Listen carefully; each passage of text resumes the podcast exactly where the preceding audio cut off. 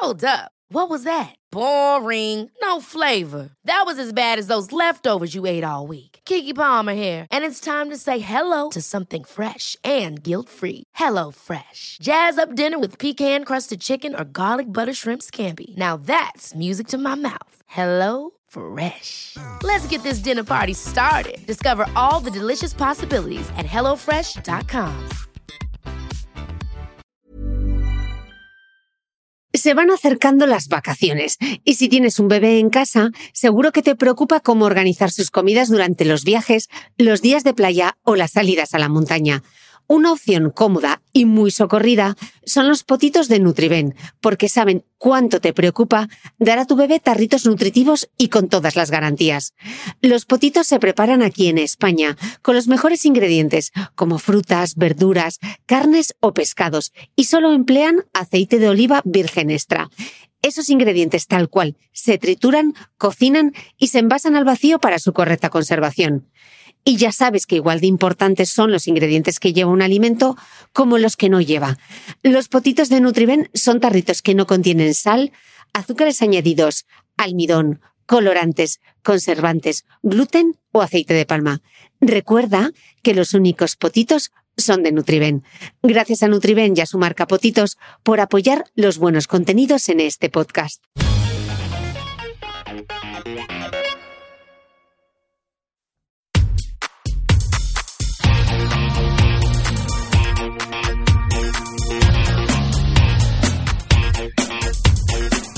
Hola, soy Cristina Mitre, periodista y autora del blog de Beauty Mail. Bienvenidos a mi podcast, donde todas las semanas charlaré con los mejores expertos de la cosmética, la nutrición, el fitness y el bienestar, para que te sientas bien y te veas mejor. Décimo capítulo del podcast y qué alegría poder seguir hablando de ciencia con dos investigadoras que además abanderan un pionero proyecto en España conocido como Iron Fem que va a estudiar la influencia del ciclo menstrual en mujeres deportistas, poniendo el foco en el metabolismo del hierro y el daño muscular. Como me cuentan las doctoras Ana Belén Peinado y Rocío Cupeiro en la entrevista, la investigación con mujeres en el deporte es mínima de hecho, hasta la fecha, solo se han hecho cuatro estudios sobre cómo influye el ciclo menstrual en el entrenamiento de fuerza en la mujer. Así que esta investigación es importante y además tú puedes formar parte. Quédate hasta el final para saber cómo puedes apuntarte y además en thebeautymail.es colgaré todos los datos e información adicional sobre el tema. Comenzamos. Bueno, estoy en Madrid, directamente en la Facultad de Ciencias de la Actividad Física y del Deporte, más conocido por todos como INEF. Y hoy tengo la suerte de tener ante el micro de este podcast a dos investigadores, a dos investigadoras, en este caso, a la doctora Rocío Cupeiro y a la doctora Ana Belén Peinado, que están haciendo una investigación súper interesante. Quedaros en este podcast porque yo creo que vais a descubrir muchísimas cosas, vais a aprender por qué de repente esos días que estáis haciendo ejercicio parece que os falta el aire o las variaciones de peso a qué se deben ese día que te pesas y no das crédito que la báscula de repente eh, te marque dos kilos más. Así que Muchísimas gracias a las doctoras por estar aquí conmigo hoy y me gustaría que se fuesen presentando la doctora Rocío Cupeiro, que empezamos por Ana Belén, que está más cerca del micro. Tenemos que, estamos aquí repartiendo los micrófonos. Pásame el micro, que déjame el micro. Muchísimas gracias, doctora, y cuéntanos un poco tu experiencia y qué es lo que estáis investigando. Bueno, buenos días. Muchísimas gracias, Cristina, por esta oportunidad. Eh, yo soy Ana Belén Peinado, soy doctora en Ciencias de la Actividad Física y del Deporte y actualmente profesora del Departamento de Salud y Rendimiento Humano de, esta facultad, como bien ha dicho Cristina, del conocido INEF de Madrid. Eh, continúo, le paso el micro a Rocío. cuéntame, hay dos cosas más sobre ti y que se bueno, pues, eh, yo estudié aquí, en esta facultad, hice el doctorado, eh, sobre todo me dedico al campo de la fisiología del ejercicio, hemos hecho ya varios proyectos en fisiología y bueno, pues hace un tiempo nos surgió el interés por estudiar específicamente en mujeres y bueno, en eso estamos ahora. Y ahora yo creo que después explicaremos más cosas. ¿Sois todas mujeres en este proyecto de investigación o hay hombres también? Hay, hay, hombres, hay hombres. Lo que pasa que justo las dos directoras pues somos mujeres. Entonces, bueno, pues coincide un poco. Pero hay chicos, de hecho, pues yo quería aprovechar para, para agradecer a todo el mundo que está detrás de nosotras, porque nosotros somos, nosotras somos la cara visible, pero el proyecto sale, adelante porque hay un gran equipo de profesores, compañeros, de alumnos colaboradores, de alumnos de doctorado, becarios, técnicos, enfermeras, que todo, todo el mundo está aportando su granito de arena para sacar adelante un proyecto bastante complejo en cuanto a la logística y a la organización, pero todo el mundo lo está haciendo con mucha ilusión y bueno, yo creo que saldrá bien al final. Muy bien. ¿Y la doctora Ana Belén? Rocío. Rocío, joder, me Os voy a tener, ¿sabes lo que tendríamos que hacer? Poneros un pin, en plan, yo soy Ana Belén, yo soy Rocío, y así no me lío. Aparte con esta pasada del micro, no, no, ya me acuerdo, ya me acuerdo, Rocío.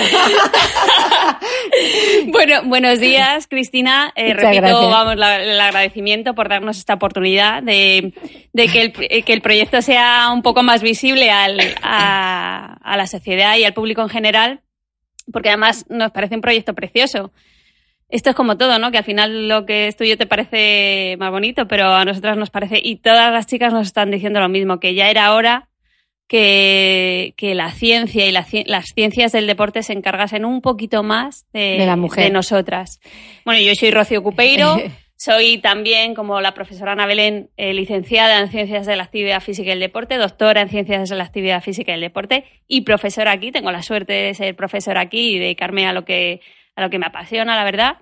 Y bueno, eh, por no repetir a lo que ha dicho Ana, porque podría repetir lo mismo que ella, que estudió aquí y que me encanta este proyecto, me encanta el deporte, me encanta sobre todo poder ayudar a la gente a través de esta herramienta tan bonita que es la actividad física y el deporte, porque tiene muchísimos beneficios. Nosotros, los licenciados en ciencias de la actividad física y el deporte, podemos aportar mucho a la sociedad porque seguro que las chicas y chicos que nos están escuchando y que practican deporte saben lo bien que te sientes cuando, cuando haces actividad física. Y, y, ahí nosotros, bueno, pues podemos aportar mucho. O sea que me dedico a lo que me gusta, básicamente. Eso es una maravilla. Estamos hablando del proyecto del proyecto y estarán diciendo, pero ¿de qué proyecto están hablando? Vamos a hablar del proyecto. ¿Qué es Iron Fem y por qué surge? Bueno, pues Iron Fem es un proyecto de investigación eh, que está financiado por el Plan Nacional I D, o sea que tenemos afortunadamente ayuda del gobierno para llevar a cabo el, proyecto. Eh, la obtuvimos en la convocatoria de 2016. Es un proyecto que vamos a hacer en tres años. Eh, comenzamos en 2016.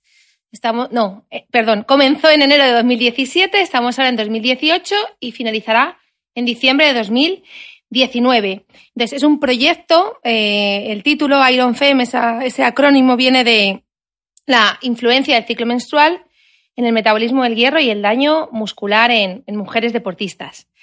Y surge pues porque hace unos años realizamos un proyecto sobre el metabolismo del hierro en atletas masculinos y bueno, leyendo la literatura y viendo hacia dónde podía continuar esa línea, nos dimos cuenta de que se sabía muy poquito sobre este tema en mujeres atletas se sabía muy poco del el metabolismo del hierro en mujeres y mucho menos en mujeres deportistas. Y además tampoco se sabía cómo las hormonas sexuales podrían influir en esa respuesta. Y nada, pues un poco por nuestro, nuestra pasión por este tema y también por las ganas de, de alumnos de doctorado que querían continuar en esa línea, nos propusimos el elaborar este proyecto, el ver qué objetivos, objetivos podíamos plantear y nos lanzamos con él. Hicimos primero un proyecto piloto en 2016 que nos sirvió para preparar muy bien la convocatoria para el Ministerio y nada, después tuvimos la suerte de obtener la financiación nacional. ¿Y, y por qué estás diciendo que había muy poca investigación sobre el tema? Y me resulta curioso, ¿no? Teniendo en cuenta que en la última Olimpiada, en las últimas Olimpiadas de Río el mayor número de medallas se lo llevaron las mujeres, somos el 50% de la población, cada vez hay más mujeres deportistas. ¿Por qué la mujer no ha sido objeto de estudio? Pues porque siempre ha habido más interés por el deporte masculino. De hecho, los medios de comunicación a día de hoy todavía Sí, solo siguen dedi- prestando. sí, sí. Solo dedican un dato, solo se dedica un 4% de la información deportiva de los medios, solamente se dedica a las mujeres. Exacto. Entonces tienes que ganar una medalla en una Olimpiada para que te saquen. Si no, las mujeres prácticamente no aparecen. Entonces, digamos que en la ciencia ha pasado algo parecido. Todo el Mm. mundo se ha interesado por estudiar solo en hombres. ¿Por qué?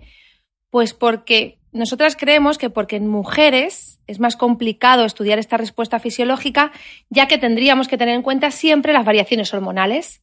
De manera que cuando planteas un estudio, porque de hecho a nosotros en nuestro grupo de investigación nos ha pasado, eh, llegar al, a, a ver qué tipo de muestra, mujeres o hombres. No hombres, que es mucho más fácil, que no hay que tener en cuenta el ciclo menstrual. Yo creo que esa, esa situación se ha dado en la mayoría de los sitios de investigación y entonces siempre al final las investigaciones se han centrado en hombres. O casi siempre. Lo que pasa es que ahora la cosa ya parece que empieza, que empieza a cambiar. Porque bueno, pues todas las mujeres saben que nosotras a lo largo del mes podemos ser diferentes mujeres.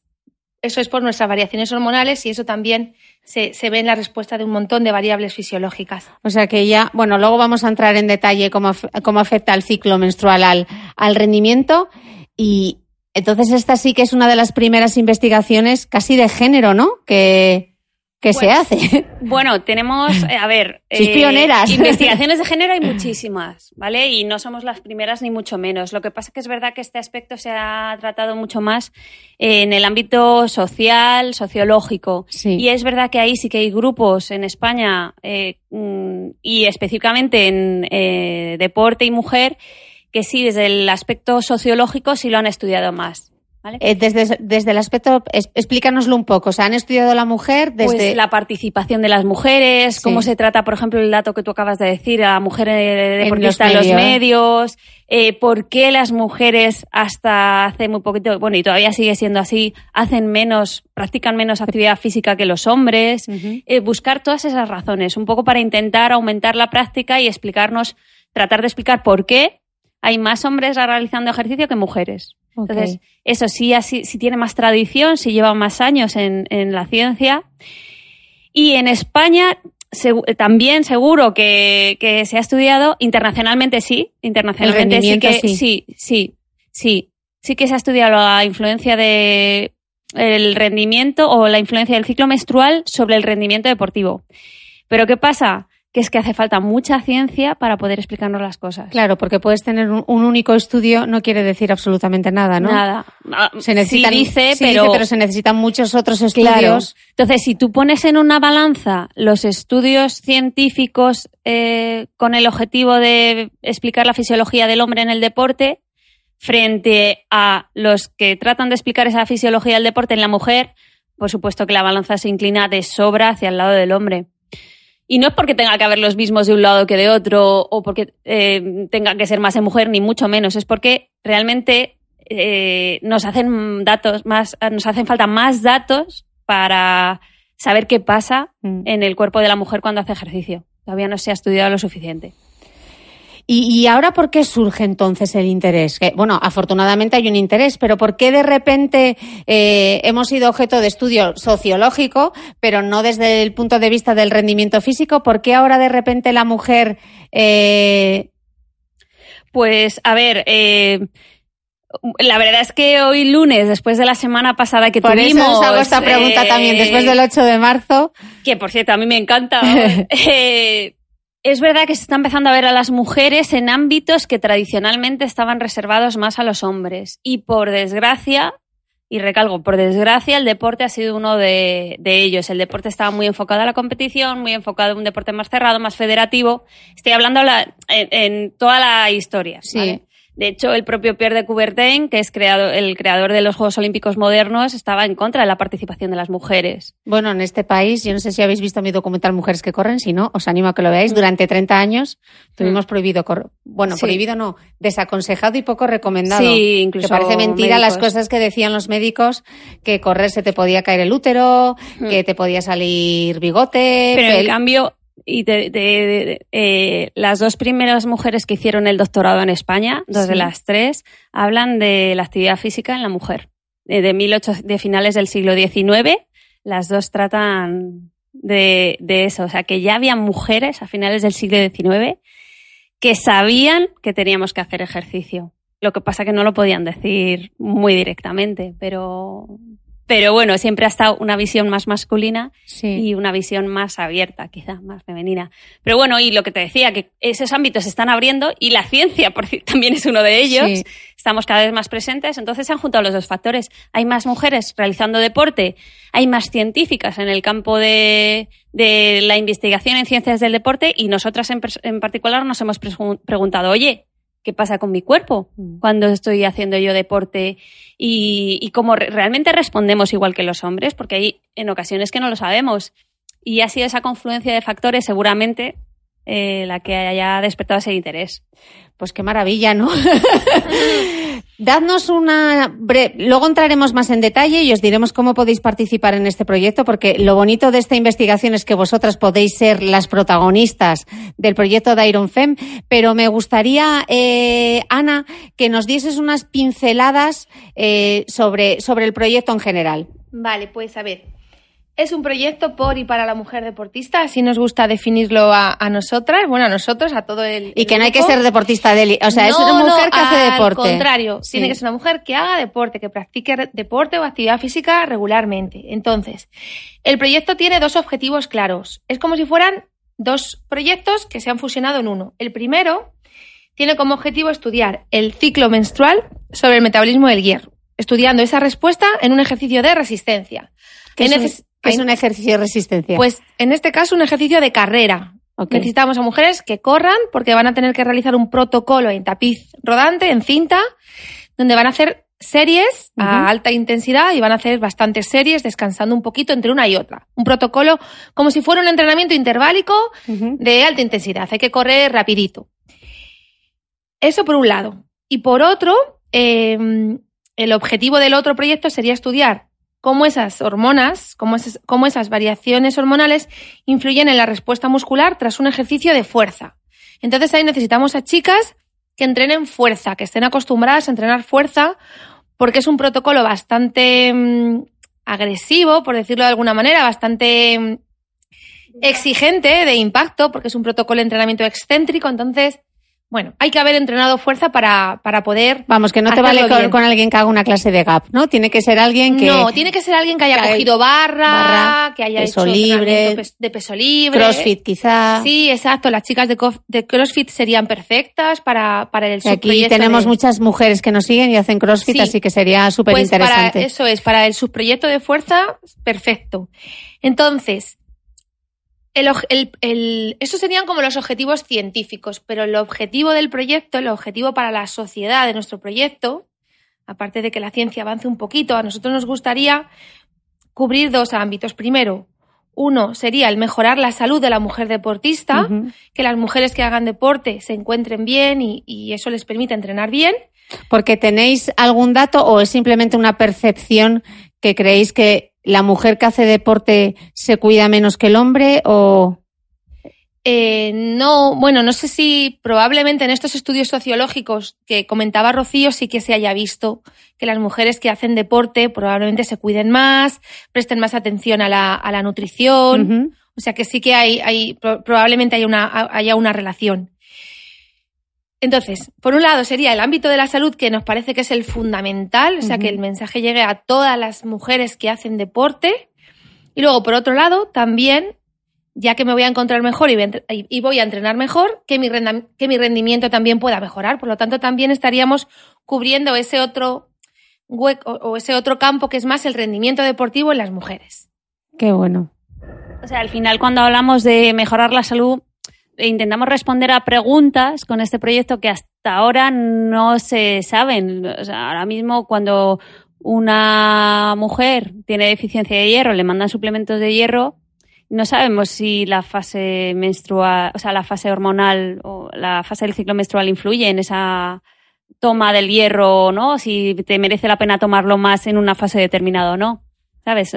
Es cuando suceden esos problemas de salud que se dan en la mujer deportista. Mm si hay estrategias mejores para afrontar esos problemas de salud. Claro, porque hasta ahora es como la regla general, ¿no? Tienes anemia, pues tómate el hierro, pero como si fueses un hombre, pero no sabes si de repente te podría ir mejor en la parte que estás ovulando o cuando ya te ha venido, ¿no? Eso es. Dependiendo. Con este proyecto nos gustaría intentar contestar un poco a esas dudas. Vale. intentar, bueno. Vamos a bajar las cosas y vamos a hacer las explicaciones para que, para que nos centremos. ¿Qué es esa, porque estamos hablando del metabolismo del hierro. ¿Qué es exactamente el metabolismo del hierro? Bueno, pues el metabolismo del hierro de forma muy sencilla es la manera en la que nuestro cuerpo absorbe y utiliza el hierro contenido en los alimentos. Nosotros cuando comemos, parte, bueno, uno de los elementos de esta alimentación es el hierro. Nuestro cuerpo lo tiene que absorber para después utilizarlo. ¿Y para qué lo utiliza? Pues el hierro es fundamental para sintetizar una proteína que es la hemoglobina y esta hemoglobina es la proteína que transporta nuestro oxígeno en sangre. Y el oxígeno es fundamental para obtener energía, por lo tanto es fundamental para hacer deporte.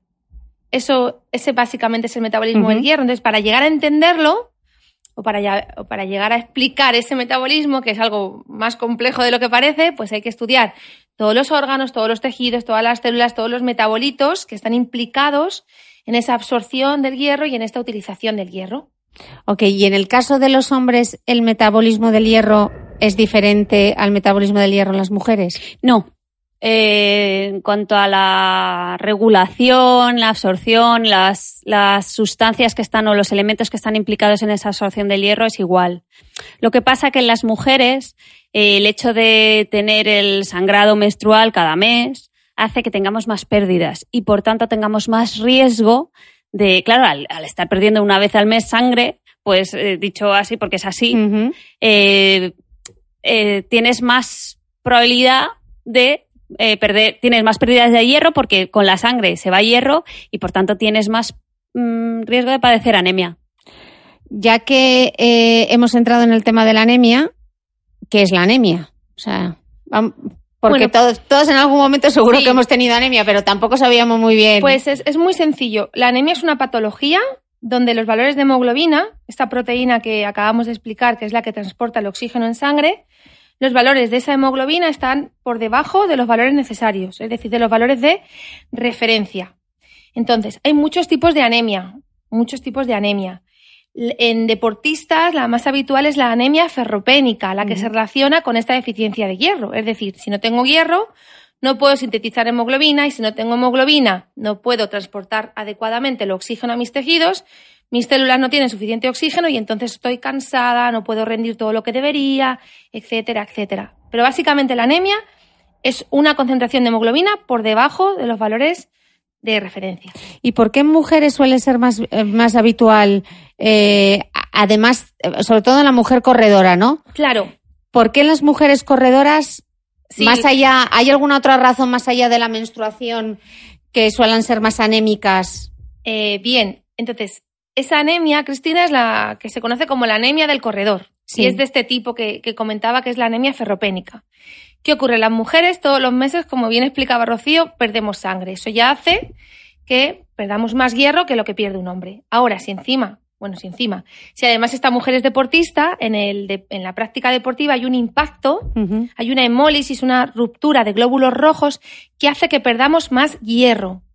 Por lo tanto, sumar deporte de impacto como la carrera a soy mujer y pierdo sangre y, imagínate que además tengo sangrados menstruales importantes, eso hace que mi riesgo de padecer anemia, de tener esta hemoglobina baja sea mayor que en un hombre.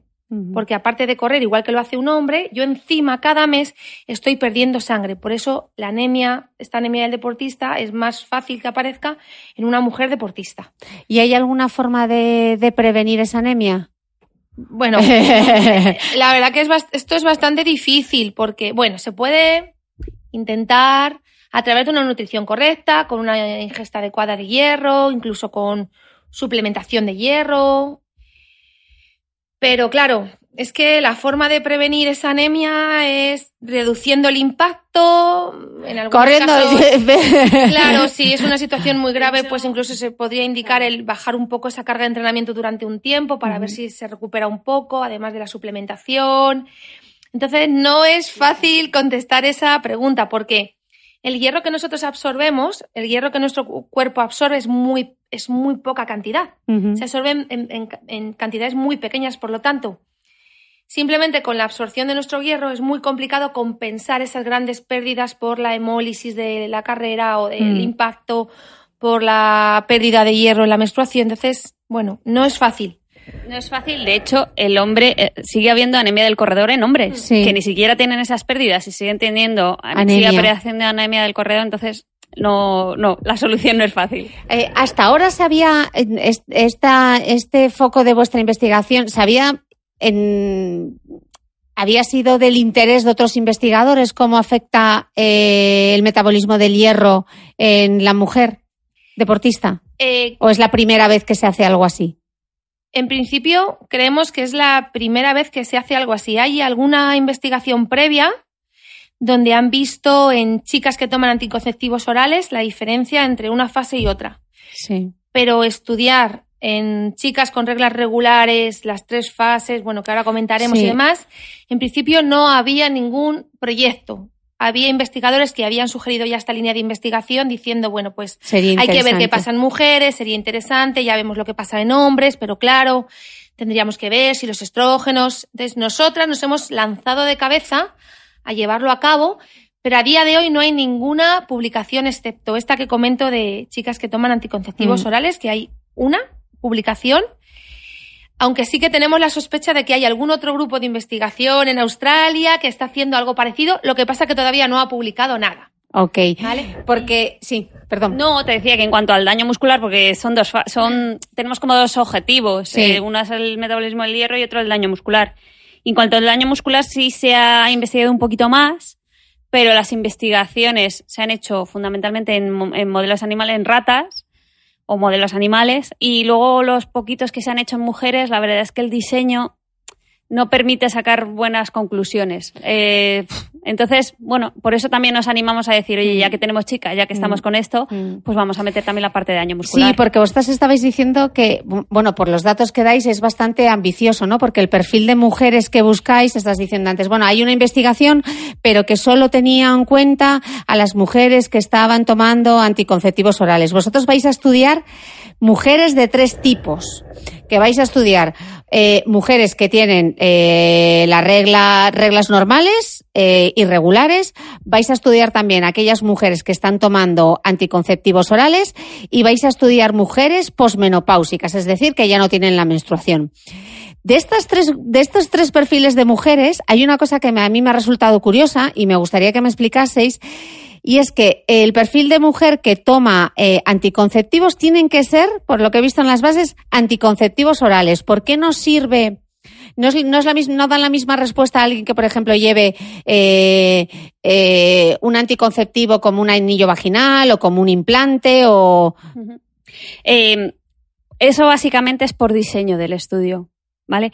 No, no pasa nada por llevar anillo, por utilizar en lugar de anillo parche o píldora. Lo que pasa es que nosotras a la hora de, estudiar la respuesta que tienen esas chicas, tenemos que ser muy cuidadosas de escoger eh, mujeres que sean parecidas para que las diferencias que nos den sean por el método, o sea, por, saber que es porque es ese método anticonceptivo en ah, concreto. Para que veáis la dificultad, a todos los que nos estáis escuchando, para que veáis la dificultad que tiene estos proyectos de investigación y lo importante que es que eh, de verdad se invierta en ciencia, porque si no, no hay manera de, que avanzar. de, avanzar. No, no, no. Claro, de hecho, la siguiente investigación, que seguro que sería súper interesante, es comprobar los diferentes métodos anticonceptivos. ¿Qué respuesta tienen? que ver? No, es que la carga hormonal que tienen es diferente. Mm. Y si ahora nosotras en estos primeros mm, resultados que vamos a tener vemos diferencias entre mujeres con reglas regulares y mujeres que toman píldora anticonceptiva, lo siguiente será, oye, y entonces las que tienen el anillo, las que usan anillo vaginal en lugar de píldora, ¿responderán diferente o no? Y será otro, paso más. Claro. Por eso te decimos que es que queda tanto por saber ya. todavía. Hi, this is Craig Robinson from Ways to Win, and support for this podcast comes from Invesco QQQ the official ETF of the NCAA. Invesco QQQ is proud to sponsor this episode and even prouder to provide access to innovation for the last 25 years. Basketball has had innovations over the years too. We're seeing the game played in new ways every day. Learn more at Invesco.com slash QQQ. Let's rethink possibility. Invesco Distributors, Inc. Life is full of what ifs. Some awesome, like what if AI could fold your laundry? And some, well, less awesome, like what if you have unexpected medical costs?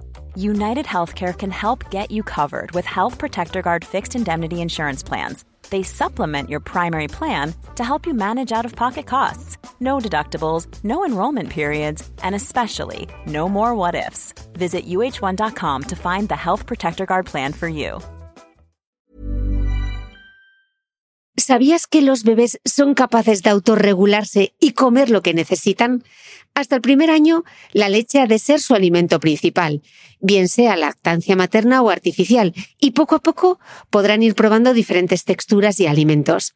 Ahora, con buena temperatura, a todos nos gusta salir más de casa, y en verano pasamos mucho tiempo fuera, en la playa, la montaña o recorriendo el mundo. Si tienes un bebé que ya ha empezado con la alimentación complementaria, para esos momentos puedes contar con los diferentes tarritos que ofrece Potitos. Hay recetas para bebés desde 4 y 6 meses y solo llevan ingredientes como frutas, verduras, carnes o pescados que se trituran y se envasan tal cual. Los potitos de Nutriben son tarritos seguros, fáciles de conservar y transportar, ya que no necesitan refrigeración, tan solo mantenerse en un lugar fresco. Se calientan en microondas o al baño María, sin conservantes ni azúcares añadidos. Gracias a Nutriben y a su marca Potitos por ser nuestro mecenas del mes.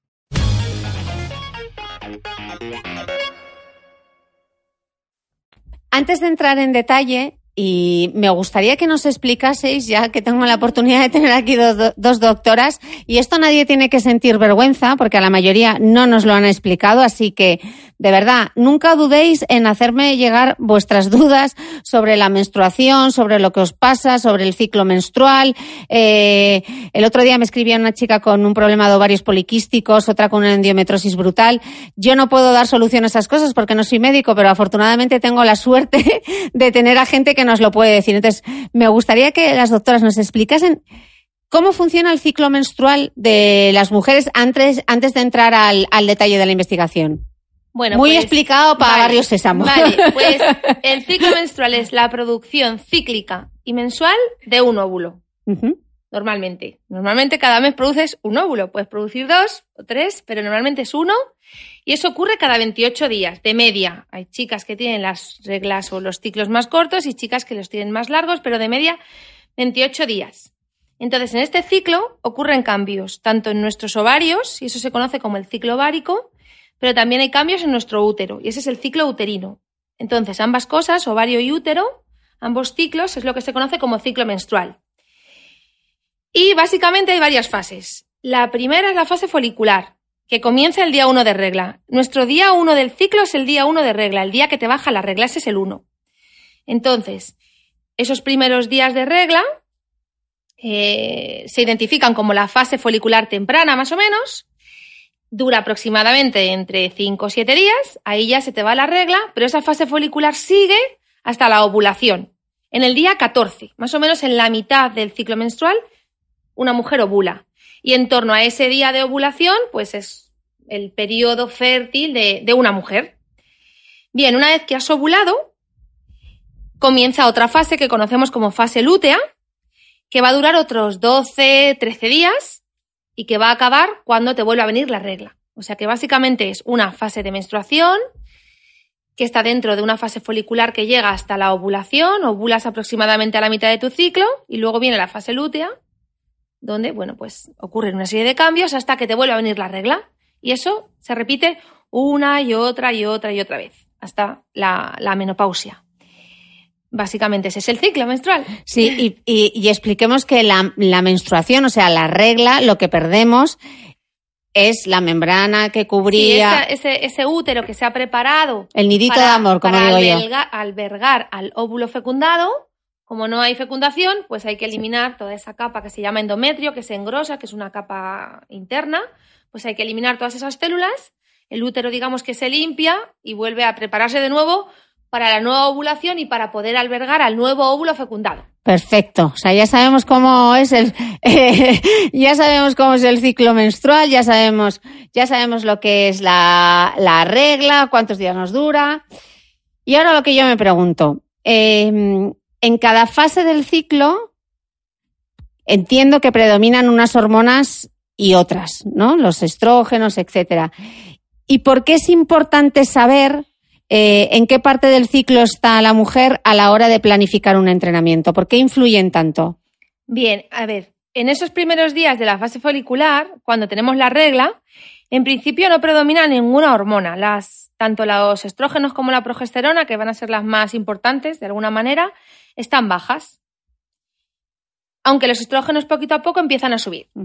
¿Qué ocurre? Que esos estrógenos van subiendo, van subiendo hasta que hay un pico de estrógenos justo antes de la ovulación.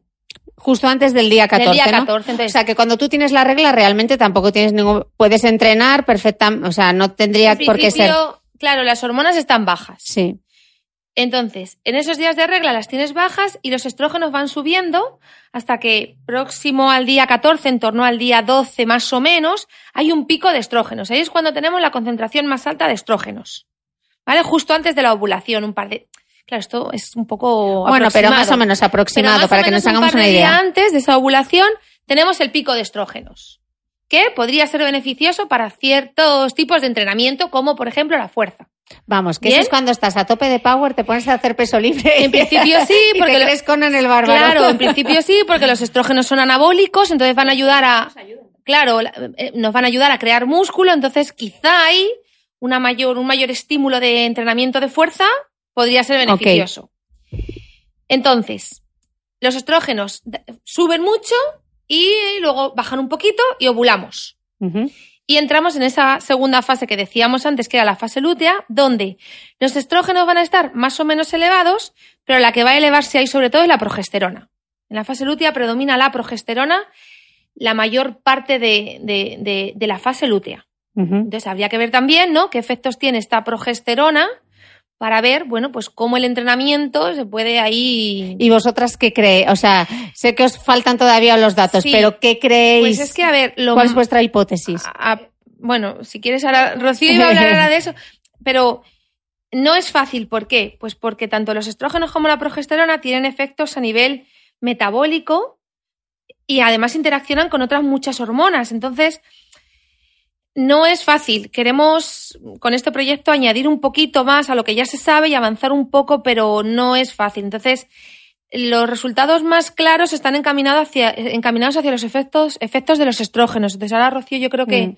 explicará. Pero lo que un ya se sabe, más. por ejemplo, en la fase en la que tenemos más alta la progesterona, ¿qué es lo que se sabe que ya ocurre? ¿Que estamos más cansadas al hacer ejercicio? Ver, ¿Que no respondemos tan O bien? sea, eh, las hormonas son buenas. Las hormonas femeninas nos protegen de muchas cosas. Eh, y es, es Bueno, de la osteoporosis, ¿no? Claro, Por eso y, de- nos viene y la del riesgo, y del riesgo cardiovascular. O sea, el ser mujer, solo por el hecho de ser mujer tienes menos riesgo cardiovascular que el hombre.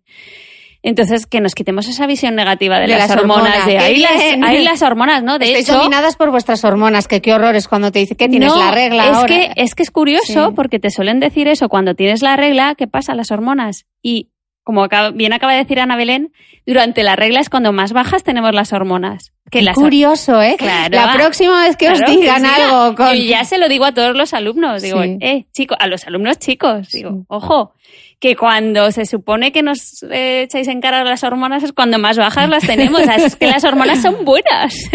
Habría que ver el efecto a nivel de emociones, psicológico y demás, claro, que es otro, Sí. otra parte sí que, hay, sí que hay estudios en eso, ¿eh? Sí. Por ejemplo, a nivel cognitivo, sí, y sí que parece que no hay diferencia entre las fases de ciclo menstrual, que somos igual de listas. Pero la cambia, evidentemente. bueno, eh, y en cuanto ya, si nos metemos más de cerca en, en- en las cualidades físicas, resistencia, fuerza, velocidad, eh, capacidad anaeróbica, aeróbica, eso va a cambiar. es diferente. El ciclo menstrual afecta a todas, a unas más que a otras, Por ejemplo, como bien decía Ana Belén. Sí, explícanoslo un poco en detalle. A ver, eh, los estrógenos, que es esa hormona que estaba justo muy alta antes de la, ovulación. Antes del día 14. Mm, parece, parece, por lo que se ha visto, que nos ayuda a, mm, aguantar mejor las cargas de entrenamiento de fuerza. Entonces, la, antes de las, del día 14, en la segunda semana del ciclo, por decirlo así, y en la tercera, la cuarta, perdón, cuarta semana, podríamos, o nuestro entrenador o entrenadora podría planificar ahí sesiones fuertes con los datos que tenemos hasta ahora, ¿vale? Por ejemplo, en cuanto a flexibilidad, hay una hormona que se llama relaxina que empieza a aumentar en la última parte del ciclo menstrual y también permanece alta durante la menstruación. Entonces, por un lado, ahí habría que tener cuidado con movimientos que sean explosivos y que puedan llegar a rangos de movilidad, o sea, que esté forzando mucho la articulación, porque podría tener más mm, probabilidad de, lesión ligamentosa o de ligamento, vamos, o lesión muscular pero también puedes trabajar eh, la flexibilidad pues eh, de otra manera, aumentando más el rango. Los estrógenos también influyen sobre el tendón, sobre... O sea, que por ejemplo, si corres, puede ser más habitual que te lesiones un tobillo. podrías, si, o sea, tendrías más riesgo. tenías Podrías tener más riesgo, podrías. Justo antes de la menstruación. Lo que pasa que ahí entran más factores como, por ejemplo, la propiocepción, ya. ¿sabes? Que es un factor muscular, eh, que tendría que ser la primera protección que yo, eh, como he entrenado bien y tengo un entrenamiento de propiocepción para mis tobillos, porque hago técnica de carrera y hago ejercicio de propiocepción, no llego a tener el esguince, pero si me hago el esguince en fases en las que la relaxina está alta, pues sí, podría ser. Vale, entonces hemos visto los estrógenos, justamente ese pico antes de que nos venga, antes de que nos venga la regla. ¿Y qué pasa entonces cuando tenemos alta la progesterona? Pues ahí hay interacción entre los, estrógenos y la progesterona. Eh, durante la última, esa última fase, como la fase lútea, la última fase del ciclo menstrual de esos últimos de esos 28 días, los últimos días, bueno, eh, mm, no está tan claro. Parece que podrías meter algo de carga, pero es que hay muy poquitas investigaciones. Cristian, en cuanto a fuerza, por ejemplo, hay cuatro estudios en todo el mundo que realmente han cogido a mujeres, las han entrenado en fuerza y han visto cuándo ganas tú más fuerza. Entrenándola, metiendo más caña en la fase folicular, esos 15 primeros días, o metiendo más caña en la fase lútea, los 15 últimos días. Que hay cuatro, claro, con cuatro estudios, tres de cuatro nos dicen que te adaptas mejor si eh, entrenas más fuerza en la fase folicular. Pero, y, hay otro que te dice no, que te dice que en la fase lútea. Luego ya es tema de los investigadores nosotros que veamos el diseño, mm. que hay limitaciones, que tal, pero vamos, que bueno. Claro, a mí me, me causa duda entonces, si hasta ahora por lo que decís que hay estas cuatro investigaciones, hay tan poca investigación con mujer deportista y ciclo menstrual, ¿cómo han planificado las atletas de élite eh, su entrenamiento? Un poco. Qué buena pregunta. Sí, muy buena. A ver, hay cosas que se saben. Sí que se ha estudiado, por ejemplo, eh, cuando, cómo afecta el consumo máximo de oxígeno. Eso está más estudiado, que el consumo máximo de oxígeno, digamos que es eh, lo que nos ayuda a correr más rápido una maratón o una carrera de 10 kilómetros. Eh, sí que se ha estudiado cuándo alcanzo mi pico máximo de fuerza. Eso está un poquito más estudiado, pero el cómo planificar o, cómo yo me adapto mejor o cuándo entreno mejor está menos estudiado. Aún así, en general, eh, no sabría decirte un porcentaje, pero la mayoría de las mujeres entrena, la mayoría de los entrenadores o entrenadoras planifica igual para hombres que para mujeres. O como mucho, eh, baja carga durante la menstruación, porque la mujer eh, deportista ah, eh, manifiesta que tiene o dolores o fatiga durante la menstruación, entonces se baja la carga en esa semana. Pero fuera de ahí son muy poquitos los entrenadores, y ahí sí que hablo de entrenadores hombres, porque los únicos que, que seguro que hay mujeres, pero yo hablo de los casos que conozco. Muy poquitos que tengan en cuenta todo el ciclo menstrual, todos esos 28 días y todos los cambios hormonales que estamos viendo que suceden esos 28, durante esos 28 días para sus entrenamientos. Y no solo los, las cinco siete días, tres, cinco, siete días de sangrado. ¿Y qué pasa, por ejemplo, se me viene ahora a la mente, ¿no? Las gimnastas eh, que tienen amenorrea, que se les quita la regla durante... Sí, eso es un problema. Se llama la triada de la deportista y va normalmente unido a un balance energético, o sea, a que comen, no comen como deberían comer. O sea, la anemia de la, o la, perdón, la triada de la deportista, la menorrea, que, viene acompañada de amenorrea. Explícanoslo un poco, ¿qué, ¿qué, es exactamente la triada del deportista? Pues, ¿La dieta? Sí, es ausencia del ciclo menstrual, una eh, aporte energético bajo y no me y la anemia. Y la anemia. Y eso tiene perjuicios en ese momento en el que se da la menorrea o la triada y a largo plazo, porque los estrógenos nos ayudan, otra cosa que hace también mm. es nos ayuda a captar densidad ósea. Y si a mí me faltan estrógenos, porque tengo, claro, nosotras tenemos el ciclo menstrual para ser madres. Mm. Es que ese es el objetivo del ciclo menstrual, poder ser madres. Si yo tengo muy poquito porcentaje de grasa porque como mal y hago mucho deporte, el, mi cuerpo dice, ojo, yo no puedo ser madre, porque no voy a poder llevar un bebé con este porcentaje de grasa tan bajito. Es que la grasa es buena, es que tenemos que tener grasa para estar sanas. ¡Ay, aleluya! Que lo dice, por Dios. Es que es así, es que es así. Y, maldita sociedad que nos está metiendo en la cabeza lo contrario. Para estar sanas hay que tener... Controlado, pero hay que tener un porcentaje de grasa saludable. Los extremos siempre son malos, mm. para un lado y para otro. Bueno, entonces nuestro cuerpo dice, no puedo ser madre quito el ciclo menstrual y me evito un problema. Ahorro energía. Claro. Y eso que hace que las hormonas que vemos que llevan un patrón muy ordenado, de ahora aumento yo y ahora bajo y ahora vuelvo a aumentar, se, eh, no están en esos ciclos y eso genera pérdida de hueso, por ejemplo, pérdida y hay mujeres que tienen roturas de estrés, mm. eh, fracturas óseas por estrés, por carga, porque tienen una concentración de un perfil hormonal alterado.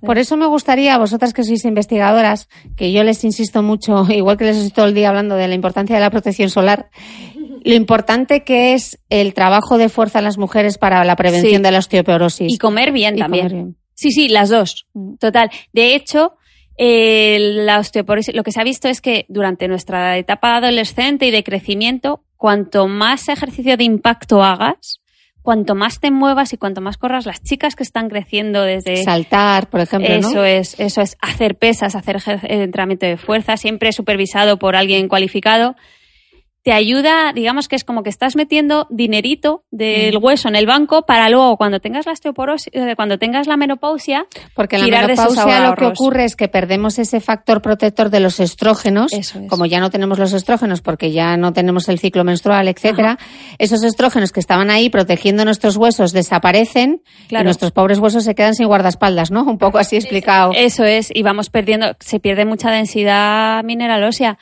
cuanta más hayas acumulado durante tu época fértil, mm. mejor porque más reserva tendrás para luego cuando la pierdas durante la menopausia tener menos riesgo de padecer osteoporosis. Ok. Em, hemos hablado de las atletas de élite, ya me pregunto yo, vale, pero para las deportistas amateur como yo, que corremos, hacemos ejercicio de fuerza, etcétera, ¿qué deberíamos tener en cuenta? Ya sé que no tenemos los resultados de la investigación, pero ¿Algún consejo general que, podamos aplicar nosotras a la hora de planificar? Todavía nosotras tenemos que ser un poco prudentes porque no tenemos muchos resultados y lo que se sabe, como explicaba Rocío, a veces no es nada concluyente, ¿bien? Entonces, en principio, en mujeres amateur que realizan actividad física por diversión, por mantenerse bien, que no buscan un objetivo de rendimiento, eh, bueno, en principio no hay que preocuparse demasiado, bien, con el tema del ciclo menstrual. Hay que seguir un poco también cuáles son las sensaciones que una tiene, porque pues como también varía nuestro estado de ánimo por estas alteraciones hormonales o estas variaciones hormonales, yo me centraría en cómo me siento hoy en función de eso, pues entrenaría, pero a nivel fisiológico en principio no, bueno, no me, no me, preocuparía demasiado, ¿vale? Me centraría más en cómo me siento, pues, por ejemplo, si en los días de la regla, si tengo síndrome premenstrual y, me tengo gustaría, me gustaría dolores, algo. pues quizá ahí intentar no tener tanta carga de entrenamiento, Pero, hasta ahora yo había oído que, eh, por ejemplo, al hacer ejercicio para estas mujeres que tienen reglas dolorosas, etcétera, podía ser analgésico, ¿no? Podía ser hasta beneficioso. Sí, porque se liberan hormonas con un efecto analgésico, como las endorfinas, entonces pueden ayudar a, a reducir ese dolor. Entonces, bueno, pues eso, un poco en función de cada mujer, cómo se encuentre, porque hay mujeres que tienen tanto dolor que es que les incapacita para, aunque sea bueno el moverse, pero tienen tanto dolor que, no se pueden mover. Pero luego el resto del ciclo yo entrenaría normal, sí que intentaría controlarme un poco para saber cuándo uno está ovulando y demás y, y un poco ir aprendiendo cómo me encuentro para saber cuándo puedo entrenar más o menos, pero quizá en amateur no me, no me preocuparía tanto, ¿bien? Porque no afecta, bueno, porque no buscas un rendimiento, no buscas, no buscas un ir a una olimpiada. Entonces, exacto, si vas a hacer una carrera de 10, Buscas estar sana. Estar Entonces, sana. es claro. entrenar no siempre lo mismo, sino variar tu entrenamiento, entrenar tanto eh, capacidad aeróbica, salir a correr, ir a ciclo o, hacer, o nadar o hacer actividades más de, de media larga duración mantenidas y luego entrenamiento de fuerza, por supuesto, y eh, Comer, flexibilidad. claro. variar un poco, eh, trabajar todas las cualidades físicas, eso sí que es importante. Rocío, tú estás hablando antes del, del entrenamiento de fuerza. ¿Cómo es un buen entrenamiento de fuerza para la mujer? ¿Al- al- ¿Alguna cosa, algún consejo general que pudieses darles? Ah, Porque oiga. hay mucha gente que de repente se mete en el Claro. gimnasio y dice, quiero entrenar la fuerza y estoy un poco perdido. ¿Tú cómo les orientarías un poco? Además, A ver, recetas a mí es que no me gustan, porque cada uno es cada uno. ¿Sabes el consejo más práctico que les daré Sí. yo? Que se buscasen un buen profesional, debidamente formado.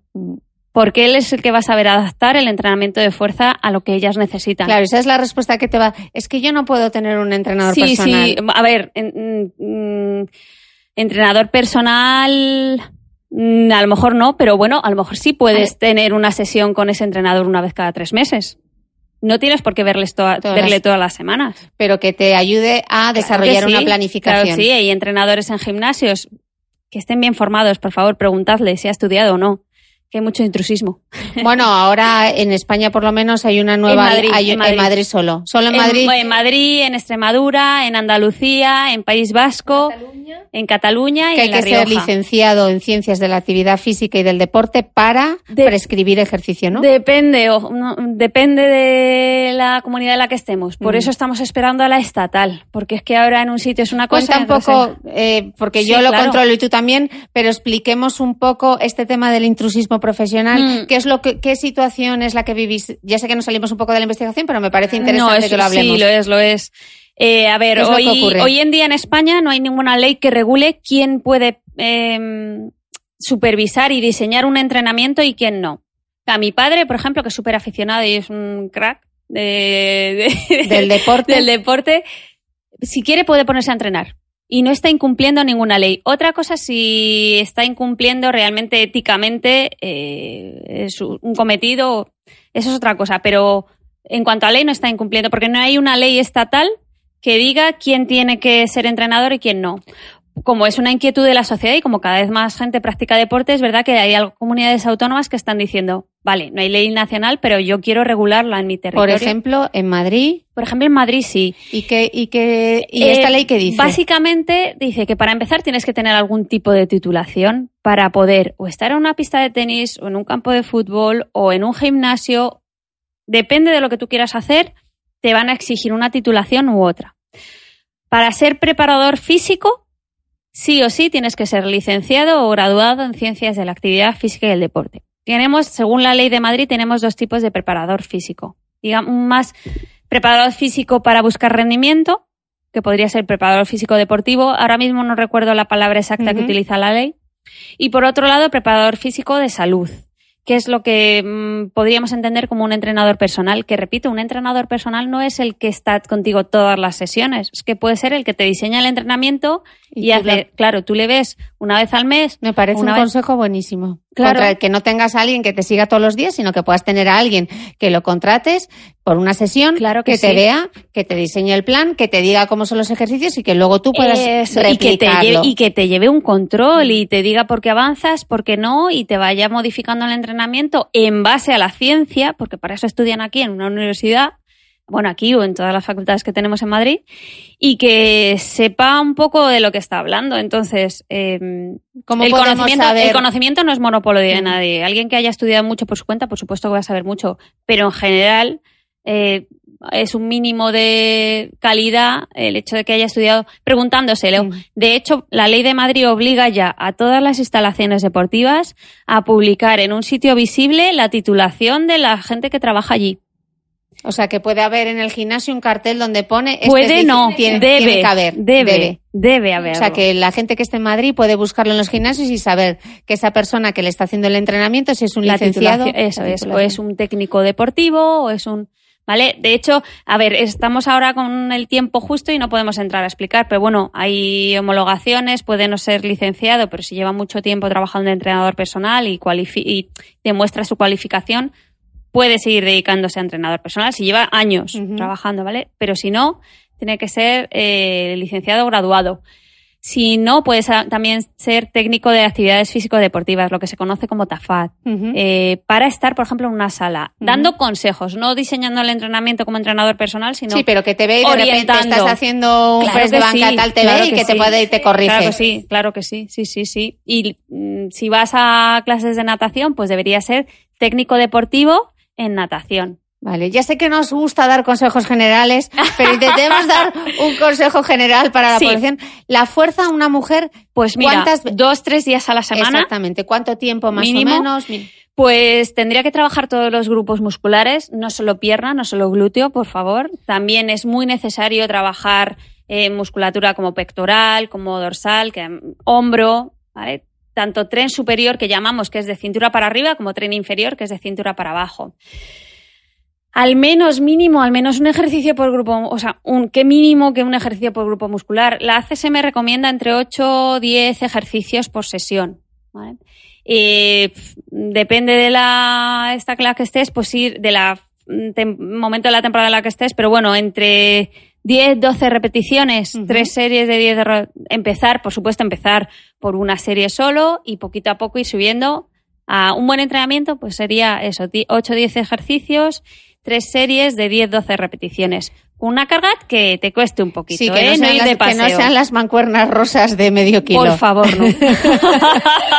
que podemos que podemos coger peso y que no nos vamos a poner, por favor, insistid vosotras que sois las expertas, que no nos vamos a poner porque sigue habiendo ese mito tan malo de que las ¿Qué va? de que nos hacen las pesas nos hacen ensanchar, nos ponen Precisamente porque nuestro entorno hormonal nos lo impide. Es que, de hecho, ya a los hombres les cuesta hipertrofiar pues las mujeres que ni siquiera tenemos ese entorno hormonal, pues nos cuesta más hipertrofiar. A ver, ¿ganas volumen? Muy poco. Porque es que es más el porcentaje de grasa, si llevas una buena dieta, claro. Seguramente sea el porcentaje de grasa que pierdes es mayor que el que ganas de masa muscular. Entonces al final vas a perder volumen. Mm, pero bueno, que sí, que tienen que hacer fuerza, vamos, sin duda alguna. Y bueno, ya me, habéis, me, habéis contestado a la siguiente pregunta que tenía, que eran los consejos generales que daríais a la mujer deportista. Hemos hablado un poco del entrenamiento. ¿Alguna pincelada de la dieta? Porque estáis insistiendo mucho en la nutrición. Eh, ¿Alguna pincelada sobre la nutrición que queráis dar? ¿Algún consejo general que creáis importante? Pues el mismo consejo que decía Rocío de asesorarse por un profesional de la mm. actividad física que esté formado, pues hay que darlo en el tema de la nutrición. Mm.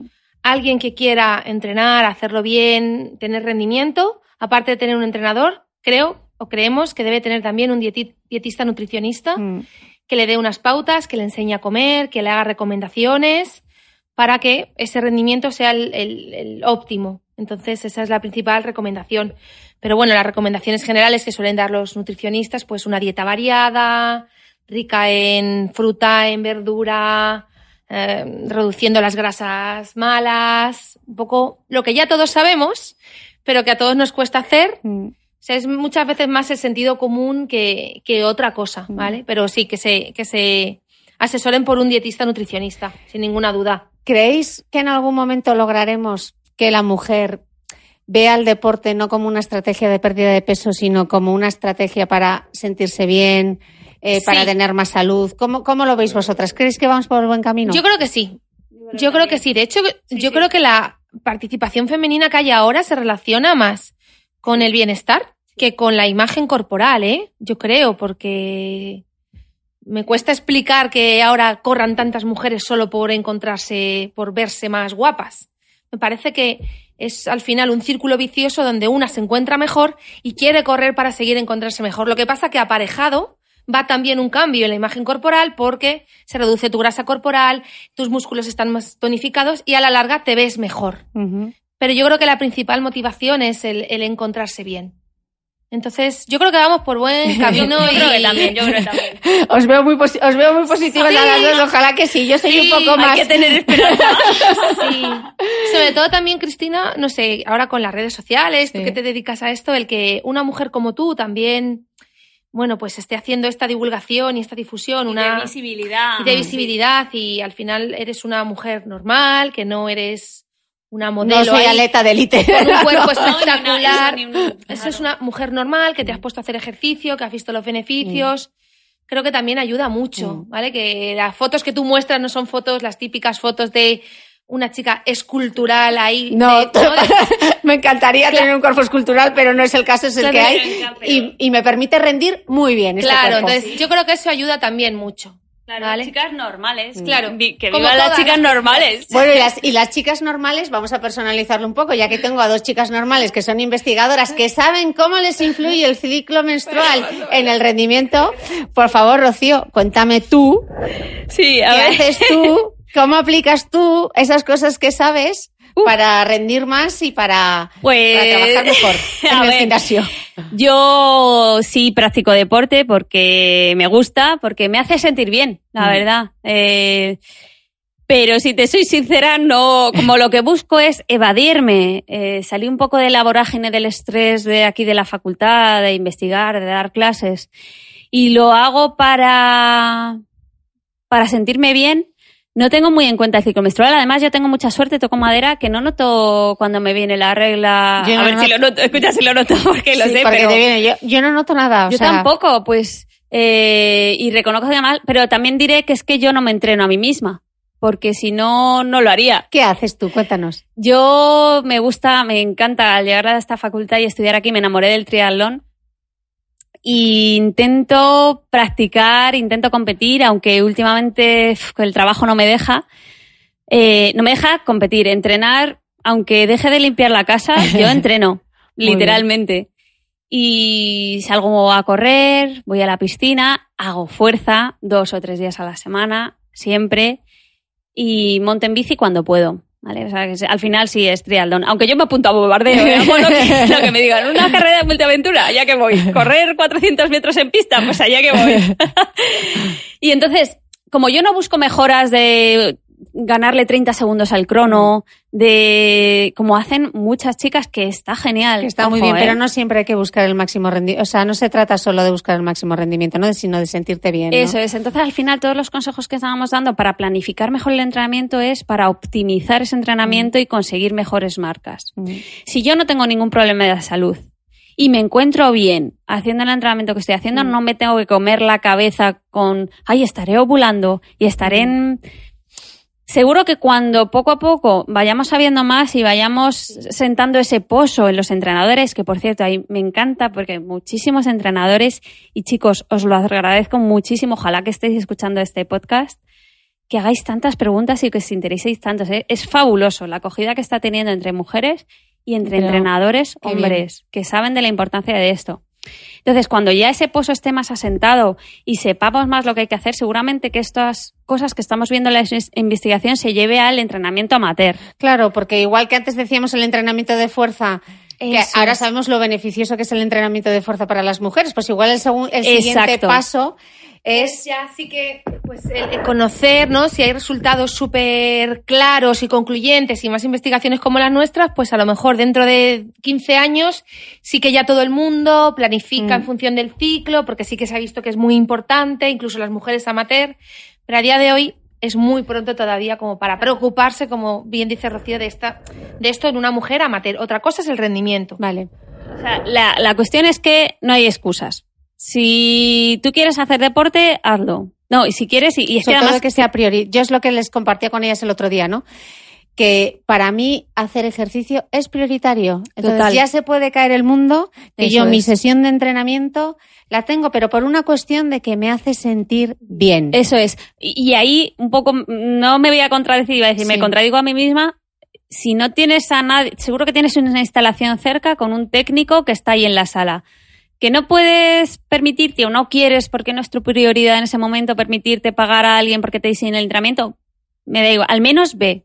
Ir y hacer es mejor que no ir y que no sea una excusa de, ay, es que no sé mi ciclo menstrual, no sé cómo me influye, o no tengo entrenador o tal. Eso no pueden ser excusas. Tienes que moverte, porque el cuerpo está hecho para moverse. Para moverse. Antes de que entremos a dar los detalles del, proyecto y ya despidamos el podcast, hay una cosa que, me gustaría ver con vosotras, sobre todo porque en vuestro estudio em, también vais a ver cómo la composición corporal puede influir un poco cómo la composición corporal influye eh, todo el tema hormonal en las mujeres. Entonces me gustaría que, ya sé que nos gustan los consejos generales, pero me gustaría, por favor, que insistiésemos en lo importante que es que las mujeres se den cuenta que el peso, que pesarse todos los días, no dice absolutamente nada. Entonces que hmm. contádselo vosotras. El peso sería la variable menos importante en el tema de la composición corporal. Porque además el peso varía de un momento a otro. Tú no pesas lo mismo por la mañana que por la noche. Y de un día a otro también hay variaciones por la, lo que hayas comido, por tu estado hormonal, es decir, varía muchísimo. Entonces no hay que obsesionarse con el peso. Lo importante es la grasa y el músculo, el porcentaje de grasa que tienes y, la masa muscular. Cuanto más controlado tengas el porcentaje de grasa, mejor porque como decía Rocío, ni bajarlo mucho ni subirlo mucho va a ser bueno, hay que tenerlo en un porcentaje adecuado a la mujer porque es necesario para, nuestra para nuestras funciones vitales. Y lo importante es que ese músculo también esté fuerte, eh, tengamos una buena masa muscular porque nos va a proteger de muchísimas cosas. Entonces, no hay que obsesionarse con el peso, lo importante es tu composición. Entonces, si te puedes hacer de vez en cuando, si vas a una sala, a una instalación deportiva donde tengan una bioimpedancia, por ejemplo, pues ahí sí te puedes medir más La bioimpedancia es una, una especie, es como... Es como una báscula, en la que te subes y tiene como unas agarraderas para coger con las manos. Entonces es una especie de corriente que pasa por tu cuerpo y, y dependiendo de cómo se conduce esa corriente te dice lo que es mus lo que es grasa y lo que no es grasa. Entonces, bueno, es una metodología que está bastante bien para ver tu porcentaje de grasa y tu masa magra. Entonces, eso es mucho más importante que el peso, porque cuando uno se pone a entrenar, puede que su peso no varíe. Si, incluso puede coger. Incluso puede coger peso porque su músculo, pues, está cogiendo un poquito de tamaño, se está fortaleciendo y va a pesar más. Entonces no hay que obsesionarse, eso es súper importante. Vale, y además sabemos que el músculo pesa más. El músculo pesa más, exactamente. Ante el mismo volumen de grasa y de músculo, siempre va a pesar mucho más el músculo. Entonces, eh, uno de nuestros objetivos secundarios es ver si el ciclo menstrual influye en la composición corporal. Nosotros a las chicas les estamos haciendo una bioimpedancia en cada una de las fases. A ver, a priori, los resultados preliminares que tenemos nos indican que no hay diferencias entre una fase y otra. A ver, hay pequeñas diferencias, pero son muy pequeñas, no son significativas. ¿no? En ciencia siempre hablamos de si es significativo o no. Mientras no sea significativo, no hay que preocuparse en un principio. Entonces, nosotros lo que estamos viendo es que una bioimpedancia no muestra que haya grandes diferencias entre una fase y otra del ciclo menstrual. En mujeres deportistas. En mujeres deportistas, exacto, en mujeres deportistas. Bueno, pues vamos a ver qué otros, qué, esperáis vosotras, cómo creéis que, que esta investigación, estos, los resultados de esta investigación se van, se van a aplicar. Pues, a ver, para empezar, eh, como toda investigación, esto es un pequeño pasito, mm. como se suele decir, ¿no? Nos asomamos a hombros de gigantes. Eh, pero aún así, si buscamos algo así más, más práctico, pues vamos a intentar mejorar en, en, en, cómo esa prescripción de ingesta de hierro se realiza hoy en día en las mujeres y hay que hacer un énfasis diferente en función de la fase en la que estés. Y por otro lado, si el entrenamiento de fuerza que se planifica, em, pues tiene que tener, eh, puede ser más o menos fuerte y tiene que tener más o menos días de, de descanso. O sea, al final sería o vamos a intentar ayudar a establecer mejor los momentos óptimos de absorción de hierro. Imagínate por un casual que resulta que en la menstruación, justo durante el sangrado, es el peor, momento. O el mejor, no lo sabemos. Entonces, a lo mejor ahí habría que concentrar las tomas de hierro. ¿vale? Estoy hablando hipotéticamente. hipotéticamente, todavía no lo sabemos. Y por otro lado, em, para ajustar mejor, eh, como decía, pues si estás en la semana en la que hemos visto nosotras que más daño muscular tienes, porque todo ejercicio produce daño muscular. Cuando estamos hablando de daño muscular no es algo malo, es algo que naturalmente se produce tras la realización de ejercicio.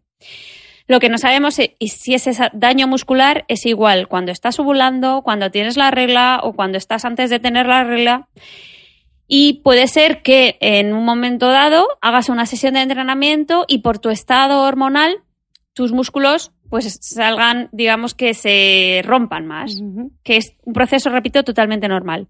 Pues habrá que dejar más días de recuperación entre una sesión de fuerza y otra. Y otra. Y eso es lo que nos gustaría avanzar ahí en esos dos puntitos chiquititos, dos pasitos de mm, chiquitines. Sí, una, una cosa que me gustaría añadir que no hemos dicho es que sí. Eh, sí que se sabe ya cómo tras el entrenamiento disminuye la absorción de hierro. Eso sí que se sabe. Porque hay un proceso inflamatorio y esa inflamación disminuye la absorción de hierro porque sube una hormona que es la ecidina, bueno, en fin. Entonces sí que ya hay recomendaciones muy claras, sobre todo para hombres, de que los suplementos de hierro hay que esperar un tiempo para, para tomarlos. Porque no, justo después de un entrenamiento. No, justo después de un entrenamiento. Habría que. Y para mujeres parece ser que también va por ahí la cosa. Aunque nosotros en nuestros resultados preliminares hemos visto que ese pico inflamatorio se daría un poquito antes que en los chicos. Por ejemplo, en las mujeres se vería ya a las tres horas, mientras que en los hombres se vería hasta las seis horas, más o menos. Por lo tanto, podría haber diferencias a la hora de indicar o a la hora de cuánto tiempo tengo que esperar a tomarme el suplemento de hierro en hombres o en mujeres. Okay. Pero Eso sí lo que, que, no pueden hacer es tomarlo justo después de, de entrenar. No, hay que esperar unas horas a que baje esa inflamación, a que baje esa hormona, porque si no, el hierro que te estás tomando no se va a absorber bien. Ok. Eh, y ya por último, para despedir lo más importante, este es un proyecto abierto en el que necesitamos mujeres deportistas para, para ver con ellas mmm, pues todo el tema del metabolismo del hierro. Esos necesitamos, chicas. Quiero que las doctoras nos expliquen en concreto qué pueden hacer, dónde tienen toda la información, qué perfil de mujer estáis buscando. Vale, a ver. ¿Y hasta cuándo son las fechas? Sin la participación de las voluntarias, el proyecto es imposible que salga adelante. Entonces, necesitamos que, que todas nos comprometamos en, en, en, ayudar, en participar con este proyecto y con otros muchos proyectos científicos donde se nos pide participación, porque es mucho el dinero que todos estamos poniendo, porque son proyectos en la mayoría de los casos subvencionados por el gobierno, entonces es dinero de todos, entonces hay que participar. Es totalmente voluntaria la participación y gratuita, por supuesto. Y todas las chicas que participen se van a llevar todos los informes de todas las pruebas que les vamos a hacer. Eh, bien, entonces, ¿qué hay que hacer? Hay que visitar la página web eh, www.ironfem.com. No os preocupéis que yo os lo sí. voy a poner todo en el post del podcast es. con todos los datos, pero Eso para es. que los tengáis a mano. Hay que visitar la página web y rellenar un cuestionario donde os preguntamos un montón de cosas porque necesitamos conocer vuestra situación, vuestro estado de salud, vuestra edad. Solo pueden ser chicas de Madrid. A ver, porque estamos puede, en Podría, a no ser que se vengan desde claro, Guadalajara pueden o desde... ser chicas de cualquier parte de España, pero, pero tienen, que, que tener en cuenta que tienen que venir varios días, bastantes días aquí al, al INEF, al laboratorio, a hacerse las pruebas. Uh -huh. Entonces, claro, al final la mayoría de las chicas son de Madrid porque les pilla más cerca y pueden venir. Sí, hay, hay un, alguna de Guadalajara, de Toledo, Segovia, pero en general sí, son de Madrid. Ok. Entonces, una vez que se rellena ese cuestionario, eh, nosotros ya lo hacemos todo. Nos ponemos en contacto con ellas y les explicamos y... Que tardamos unas semanas. Es que procesar tantos datos no es fácil, ¿eh? Con calma, chicas, con calma, que sé que os vais a apuntar un, un en manada. Sí, sí, sí, sí. Entonces, importante, mujeres eh, Eso, entrenadas, ¿vale? Entrenadas, que tengan reglas regulares o bien que tomen anticonceptivos orales entre 20 y 40 años, ¿vale? O el otro grupo son mujeres posmenopáusicas que ya hayan pasado la menopausia, que haga al menos un año de su última regla. Esto es importante para estar seguros de que ya sus niveles hormonales han, han caído, que tengan una edad inferior a 60 años, las posmenopáusicas. Entonces, eh, tienen que ser todas mujeres sanas, importante que no tengan problemas relacionados con la deficiencia de hierro, ni graves, ni otros problemas que puedan interferir. Por eso en el cuestionario os preguntamos un montón de cosas para ver exactamente pues qué, qué tenéis. Y a nivel de entrenamiento, decimos que tienen que ser mujeres entrenadas, eh, con una carga de entrenamiento, con un volumen de entrenamiento de unas tres horas a la semana, eh, más o menos. Y en el caso de chicas que hagan fuerza, al menos que entrenen dos días eh, fuerza. O sea, que pueden ser corredoras Sí, que no entrenen. exacto. O sea, puede haber que corredoras aquí hay muchas que, Que que nos no siguen, hagan- que no hagan entrenamiento de fuerza, pero que corran. Eso es, que está mal, ¿no? Porque ya hemos dicho que todas tenemos que entrenar Todas fuerza. tienen que entrenar fuerza, pero bueno, Pero sí, Está bien, igual pero solo entrenan un día. Sí, está, está bien, pero podría estar mejor. Porque esas Están en el chicas, nivel A. es- esas chicas van a hacer el proyecto de, de correr, ¿no? Del metabolismo del hierro. Y luego las chicas que digan, ah, pero es que yo solo hago fuerza, pero no corro nunca. No pasa nada porque vamos a poder participar grupos. en el proyecto de fuerza. Bien, o sea que estamos intentando un poco abarcar Vale, también- entonces, resumiendo, corredoras entre 20, 40 o por debajo de 60 que, que tengan reglas regulares o que estén tomando la píldora o que sean posmenopáusicas. Y también eh, mujeres que entrenen la fuerza dos o tres veces por semana, los tres perfiles también entre 20 y 40 años, reglas regulares, que tomen la píldora y mujeres por debajo de los 60 años que haga un año que no tienen la regla. Exacto, perfecto. Perfecto, resumen. Sí. Capacidad de síntesis. Exacto. Y bueno, yo creo que ya está. Bueno, también nos pueden seguir en las redes, en Instagram, Yo pasaré en todos los datos. Twitter y demás. que lo habéis hecho muy bien. Esa parte tengo que decir que la parte de las redes sociales yo os he conocido gracias a Twitter, Pues la lleva un chico, ¿eh? Hacemos lo que- sí, y hacemos lo que podemos, la verdad. Pero muy bien. Así que os animo a todas a participar en este proyecto porque necesitamos más mujeres que sean objeto de esta investigación. Ya sabéis que es vital que investiguemos porque sin investigación no hay progreso. Así que gracias a la doctora Rocío Cupeiro y a la doctora Anabel Empeinado por dedicarme este tiempo, por hacer llegar esta... a ti, de verdad. ¿eh? Sí, muchísimas gracias, Cristina. Así que nos vemos en el siguiente capítulo. En el post del podcast tendréis todos los datos sobre el proyecto y muchas gracias por estar ahí. Hasta pronto. No olvides que en mi blog de beautymail.es tienes información adicional y que además puedes seguirme a diario en mi cuenta de Instagram donde me encontrarás como The Beauty Mail. Y un último favor, si puedes regalarme dos minutos de tu tiempo dejando unas estrellas y un comentario en iTunes, te lo agradezco, porque así me ayudas a que este podcast siga creciendo. Gracias.